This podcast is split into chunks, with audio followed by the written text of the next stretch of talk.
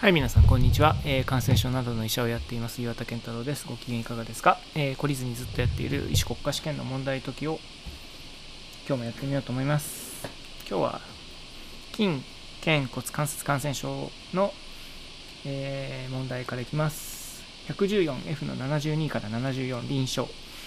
次の文を読み、72から74の問いに答えよ。70歳の女性、発熱及び左伝部痛のため救急車で搬送された。原病歴、えー1ヶ月前から左伝部に圧を伴う発石が出現した。またしばしば膣から排膿することがあった。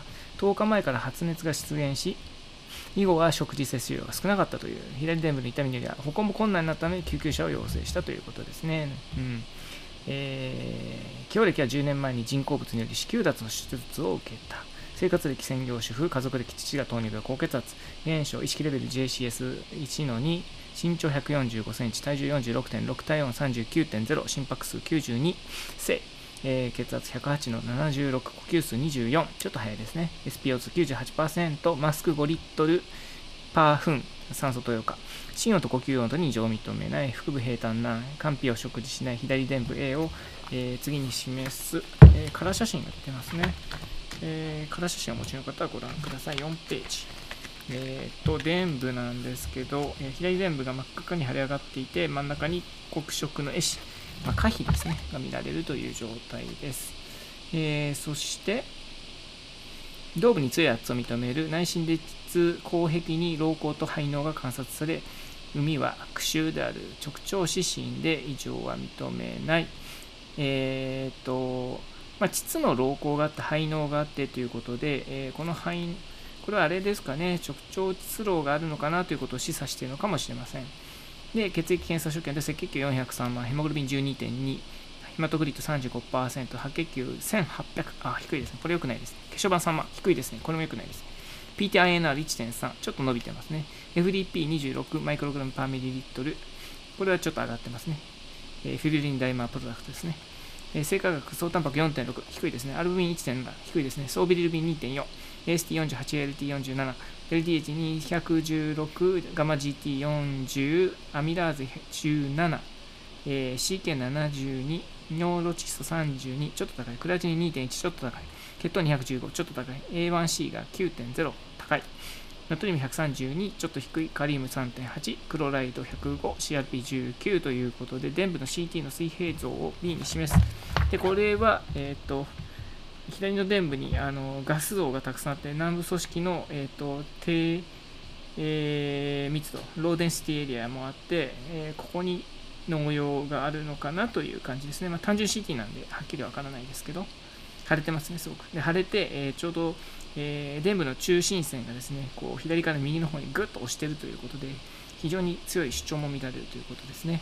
1ヶ月前からの、えー、とアー急性の、えー圧痛で南部組織の感染症が起きて、膣から排膿があって、そして、えー、と悪臭であるということであります、伝部の感染症です。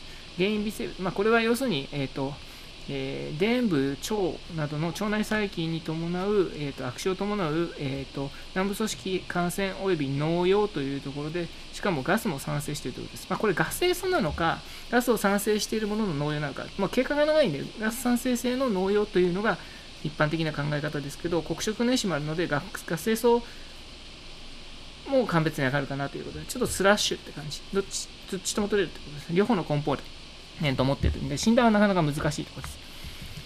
F の72、病原微生物として可能性が高いのはどれか2つ選べ。A. Candida albicans B. Chlamydia trachomatis C. Clostridioides difficile D. Escherichia coli E. Peptostreptococcus anaerobics これちょっと難しい問題で、実は。うんと、いいろいろ考えるところあるんですけど、例えば Candida albicans がこういうのに関与することあります。ありますが、まあ、可能性は高くないですね。クロストリディオイデスディフィシルがこういう膿を作ることもあります。我々専門家は時々います。が、あ一般的ではないです。可能性が高い、まあ、クラミディアトラコマティスっていうのは、これはあの STD ですので、今回のと全然文脈違うので関係ない。ということで、まあ、消去法で D と E ですかね、えー大腸の中の腸内細菌に属するエシェリシアコーライと、えー、嫌気性菌であるペプトストレプトコーカスアナロビウスという、この2つということになります。緊急的に行うべき治療はどれか2つ選べです。えーこれも結構難しいですね。A、高圧酸素療法、B、抗菌薬投与、C、抗凝固療法、D、質老行閉鎖、E、デブリドマンで、緊急に行うべきですので、2つ選ぶとすれば消去法で B と E、抗菌薬投与とデブリドマンになります。まあ、これは絶対やらなきゃいけないということですね。緊急のデブリドマンで、えーと、壊死組織とか、まあ、あの嫌気性菌の感染を抑えるために空気にさらすとかそういうこともあってデブリドマンは必須。抗菌薬投与も絶対必須。高圧酸素療法も多分予後を改善するのでやってもいいんですけど慌ててやることではないのでえっ、ー、とで抗凝固療法は別にやってもあのこれやる価値はこの病歴ではあまりない。で、えー、窒露光閉鎖は将来的にはやってもいいんだけど今やることじゃないと。いうことで、えー、答えは B と E ということですね。まあ、これはあの選択するのは簡単ですね。えーと、ただあの、臨床現場で悩むと思います。この患者において重症度判定に有用でないのはどれか。A、LT、B、白血球数、C、血小板数、D、総ビルビン、E、クラジン。これ結構難しいですね。結構難しいですね。うん、消去法で言うと A なのかな ?ALT なのかな？えっ、と、そうですね。えっ、ー、と、これ間違ってるのは、あのシアーズの項目の一つであるって、このクエスチョンマークに書いてある。シアーズ別に重症度と直接は関係ないので、ちょっとこれは違うと思うんですけど、あの臨床的には白血球数が下がってるっていうのは重症の感染症を示唆するので、えー、これ危ないなという、えー、あの危険サインです。えー、それからあの血小板数も下がってる感染症は重症感染症なので、この2つっていうのはやばい。で、腎機能が悪くなってるのはまずいので、クラチニン、臓器障害を起こしているということで、まずい。えー、まあ、昔でいうとこの重症セプシスということになりますので、まず装備リルビンも、えー、まあ、走破スコアの一つだからっていう説明もついてますけど、よろしくないということで、まあ、この辺が重症度、重症感染症において重要です。ALT もバカ上がりしてると良くないので、ただこの患者さん47だということもあって、あのまあ、47ぐらいの、え要するに桁が変わらない ALT は予後にはそんな影響を与えない。これが3000とかになってればまた話違うんじゃないかなと思うんで、この漢字においてって書いてあるので、まあ、重症度判定に有用でないのどれかっていうと B、C、D、E が重要で消去法で A がっていうことだと思います。結構これあの難しい問題だとは思いますね。難しい問題だけど、まあ、試験慣れしてる人は消去法で簡単に答え選べるかなっていう感じだと思います。えー、これ本当に合成素なのかっていうのはなかなか意見が分かれるところで、えー、うん、そうですね、えー、と思いました。えっと、それから、まあ、ここでクリスクロステリオイド性ガセ素と非クロステリオイドガセ素っていうふうに書いてありますけど、う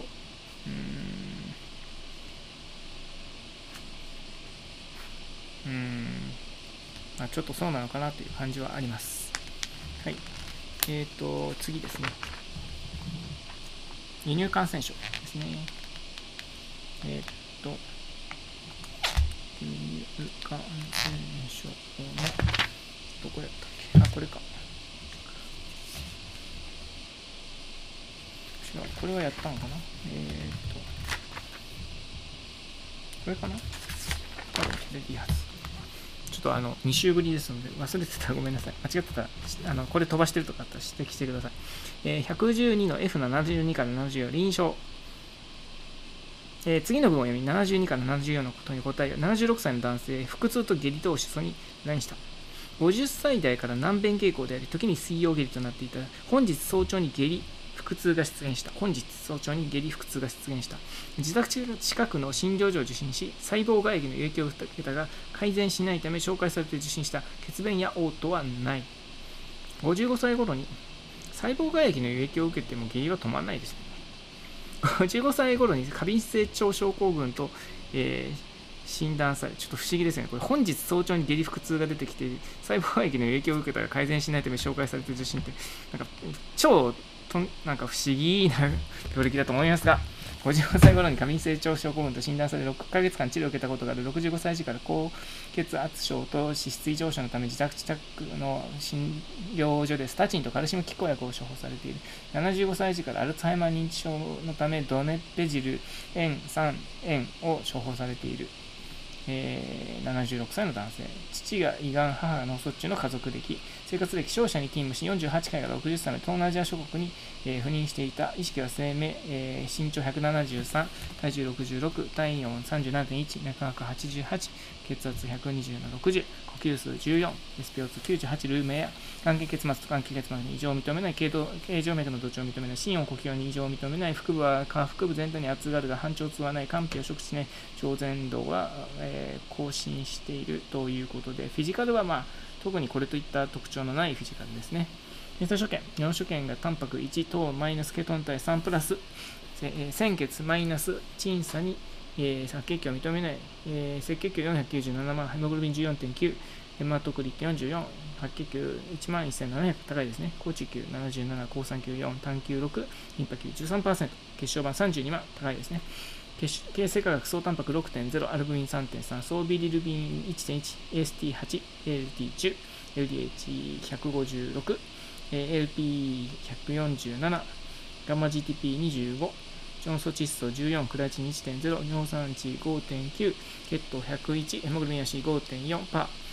なんでこんなの測ってるのかよくわかりませんが、トリグリセリド85、HDL コレステロール54、LDL コレステロール116、ナトリウム139、カリウム3.3、ちょっと低め。クロライド103、勉強圏で認められたビジュアル結局、ここまではほとんど何の情報にはなってないんですけど、検査所見と現象は。まあ、で、写真を見せて、カラー写真が出ました。はい。カラー写真。あ、見ると、これ何ページだ ?5 ページ。5ページに、えー、何かを泳いでる尻尾のあるものが見えると。これ、まあ、単細胞の原虫ですよね。えー、右側になんかこう泳いでる系の繊毛が見えるというやつですね。で、えー、これ原因微生物はどれかなんですけど、まあ、これ知ってる人はわかるという。まあ、まずこれが原虫だとわかる。で、えー、下痢を起こす原虫はたくさんあるんですけど、最もコモンなものはアメーバとランブル弁毛虫の2つだと思います。あの頻度が高いのは。で、えっ、ー、と、他のは、まあ、比較的頻度も低いし、多分日本の医師国家試験では出ないかなと思いますね。うんクリプトスポリジウムとかサイクロスポラとか多分出ないんじゃないですかね。出たらごめんなさい。で、その、えー、F72 原因微生物はどれか A セキュリアメーバー B 病原性大腸菌 C ランブル鞭毛虫 D クロストリディオイデスディフィシル E キャンピロバクタージェジュニということですけど、まず病原性大腸菌は菌ですので、これ全然違います。えっ、ー、と、D のクロストリディオイデスディフィシルは、これはま CD 腸炎の原因ですけど、同じ理由で違います。えー、大腸菌はグラム陰性桿菌、D のクロストリディオイデスディフィシルはグラム陽性桿菌、どちらもグラム染色で見るものですので、こういう生スメアで見るものではありません。でキャンピロバクタージェジュニはグラム陰性桿菌で、これはあの前にもやりましたね、鶏肉食べて下痢を起こす菌ですけど、これも菌なのでアウト。で、A と C の違いなんですけど、赤痢アメーバっていうのはどっちかというと出血、えー、粘血便を伴う腹痛の強い、そういう、えー、セキリアメーバあ、アメーバセキリという病気を起こす病気で、もちろんアメーバ肝脳炎とかの原因にもなります。えー、熱を伴うことがあったり、いわゆる炎症性疾患でこういう静かなあのバイタル、静かな症状、でこの人、いつからこの、えー、ランブル弁毛虫に感染してたかっていうと、ジアルジア・ランブリアっていうんですけど、近年は。えー、おそらくもう何十年も前から感染してたんですよね。えー、多分この過敏性腸症候群っていう診断がそもそも間違いで、ずっとランブル弁毛虫に感染してて、お腹がしぶり腹、難便、下痢みたいなのをずっとやってたんじゃないかと思います。感染した場所は、え、48歳から60歳までの東南アジアのこの不妊してた時におそらく水か食べ物で感染したという、まあ、こういう慢性の下痢の原因としてあるのがランブルで脳中なので答えは C ということになります。便がめっちゃ臭くなるのが特徴だとよく言われますね。で、F73、追加して確認すべきなのはどれか、A、外傷歴、B、虫の刺し跡、C、抗菌薬服用歴、D、同性との性的接触歴、E、ペット飼育の有無。ん これどれも関係ねえなと思うけど、多分まあ言わせるんだったら D かな。言わせるんだったら D かな。ランブル弁護士なんて全然関係ねえと思うんだけどな。えー、っと、答えどれなんだ？えー、ランブル弁護士やアメーバ咳では経口感染する。この感染経路に感染する病原体は肛門成功がリスクとなる。おっしゃる通りなんだけど、これ多分何十年も前の話だから今更ええんちゃうの？と思うので、と僕はあんまりこの問題好きじゃないですね。はい、それはよくて、入院後の経過、入院20日目に財布がなくなったとしきりに訴えるようになった。看護師が貴重品ボックスに預かっていることを証明したが、記憶がないと話している。え、この他に合併しやすい症状はどれか？これなんか意味わかんないか。多分感染症全然関係ないんですね。えーと、アルツハイマー型認知症の方が入院20日目に財布がなくなったとしきりに訴えるようになった。えー、この他に合併しやすい症状はどれか。A、体属言語。B、収集癖。C、取り繕い。D、立ち去り行動。E、レム睡眠行動障害。これ全然わかんないです僕。どれ？うーんわからん。C なのかな？これは全然わからん。あ C ですね。答え。これは全然わからなかったです。えっと何これ？体属言語とは質問内容に関係なく同じフレーズで返答する症状で前頭側頭葉型認知症に合併したなんかそんな昔覚えた記憶がある。えー、収集癖とは無目的に物を集める行動で認知症における行動心理症状 BPSD の一つであるアルツハイマー型認知症に合併しやすいとは言えない。あ、そうなんですか。C、取り繕うとは忘れたことやわからないこと、もっともらしいことや笑顔でごまかすことで、これよく見ますね。えっと、アルツハイマー型認知症に合併しやすい。うん、多分そう思います。僕もそんなうっすら記憶があります。D、立ち去り行動とは会話中にその場を離れてしまうなど、周りの状況を考えずに突然立ち去る行動で、前頭側頭葉型認知症に合併しやす。あ、そうだ。これ全然知らなかったです。E、レム睡眠行動障害とは睡眠中の四肢体幹の異常行動や寝言などの症状で、デビー小体型認知症に合併しやすい。これも全然知らなかったです。全然知らなかったです。はい。ということで、なんかこの、ね、何の脈絡もなく、ああのランブルデモ中からアルツハイマー型認知症の問題にバーンと飛んでいきましたけど、ようわからんですね。まあいいです。こんな人に成功症例、同性との成功症歴とか聞いて、なんか臨床的に意義あるんか？と、個人的には思いますが、はい、次の問題に行きたいと思います。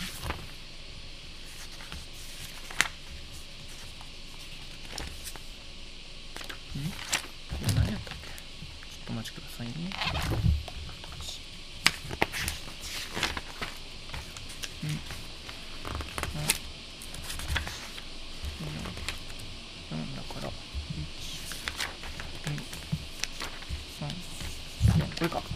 110の A の58臨床、えー、35歳男性、2週間前のおかん発熱下痢を主訴に来院した。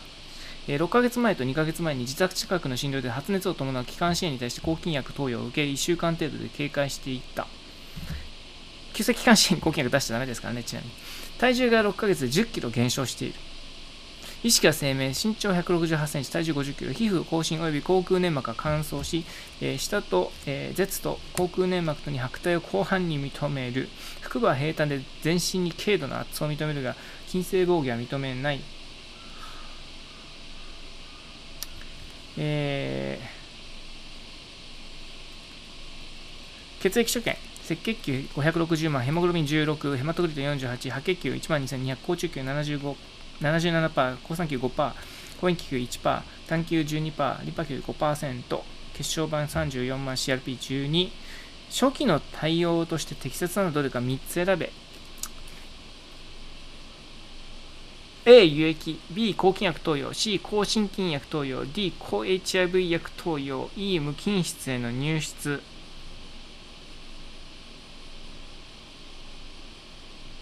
これ難しいなぁ。えー、まあ、35歳の男性で、えっ、ー、と、10キロ体重減少があって、で、なんか、2回感染症があって、で、舌と口腔粘膜に白体を認める、これ漢字だと思うんですけど、画酵素ですね。なので、まあ、要素はあの若い人の体重減少とあの患者というと感染症ということで、多分エイズの患者を念頭に置けよっていうことを、うん、言わせたいんだと思いますね。エイズの患者さんが2週間前から発熱と下痢できましたということで、えー、何か腹部の感染症を起こしてるんじゃないかということになります。まあ、エイズの患者さんで、まあ、仮に CD4 が低い、えーと、アドバンストエイズの方だとしたら、まあ、下痢を起こす原因というのは山ほどあってですね、もう山ほどあるわけです。でも、まあ、輸液は絶対必要でしょうということになるわけです。で、次が悩ましいですね。まあ、ちょっと,、えーと、消去法で言うと,、えーと、D の抗 HIV 薬投与はあの可及的速やかにやりますけど、初期対応としてやる必要はないですね。まあ、少なくとも HIV の感染の確認ぐらいはしないとあの始めないですよね。いい無菌質への入手はほとんど意味がなくて、HIV の患者さんは難易性の自分の体にある微生物が日和見感染を起こすことが主で、別に無菌室に入ったからといって日和見感染リスクが減るわけではないので、これも必要ないと。だから D と E はアウト。で、A は必要。で、抗菌薬を投与する？今。で、抗心菌薬投与する？今。えー、まあ、抗心菌薬はまあ確かに学校層あるからやるけど、うん、まあ C はいるんかな。で、抗菌薬を投与するの、うん、じゃあまあこれ消去法で ABC なんか？うんと、何何？高中級と CRP の上昇から細菌感染症を考え、下痢の腹部の症状から非致不正サルモネラ症の可能性が考えられる。本当？ちょっとこれもかなりダメな問題、ダメな問題あのちょっとムムムな問題だという気がします。まあでも、大事なのは正解を出すことで、大事なのは国家試験を受かることなんで、まあ消去法で D と E がアウトだと分かれば3つ選ぶんだから答えはもう明らかなんで、ということかなということです。答えは出せると思います。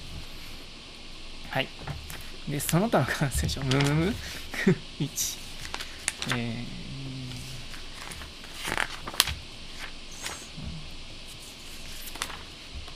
これかな。105の E の40臨床。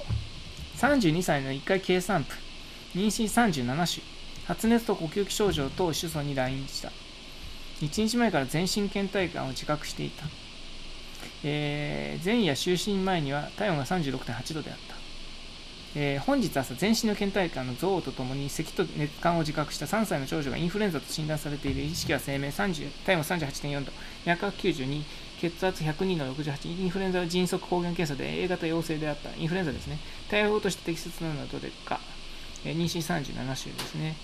え A、入院隔離、B、緊急帝王切開、C、抗インフルエンザ薬投与、D、インフルエンザワクチン接種、E、非ステロイド型抗菌薬投与。これもなんか悩ましいな適切なのはどれか。難しいですね。これはケースバイケースって気がしますね。一番正しいのは入院隔離なんですかね。あの、基本的に陣痛も起きてないし、緊急帝王切開の適用にはならないと思いますね。それから、まあ、抗インフルエンザ薬を投与するのは OK だと思います。えーと、で、インフルエンザワクチン今更接種してももう手遅れなので、これはいらない。E の N セイズもあのやめた方がよくて、まあ、普通はアセタミノフェンのような、えー、薬の方が妊婦さんには適切だと思いますので、えーと、ウイルス感染の時に N セル投与するとき、やっぱり来症候群のリスクとか出てきますので、それはやめた方がいいんじゃないかと思いますね。